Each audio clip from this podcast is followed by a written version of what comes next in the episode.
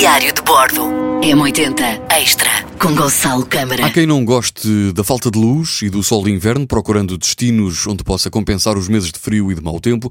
A boa notícia é que não precisa de ir muito longe para encontrar lugares onde o sol brilha e é, é o clima ameno, no fundo, mesmo no inverno. A pensar nestes viajantes, o site European Best Destinations elaborou uma lista com os melhores destinos para desfrutar do sol durante a época de neve e de temperaturas baixas.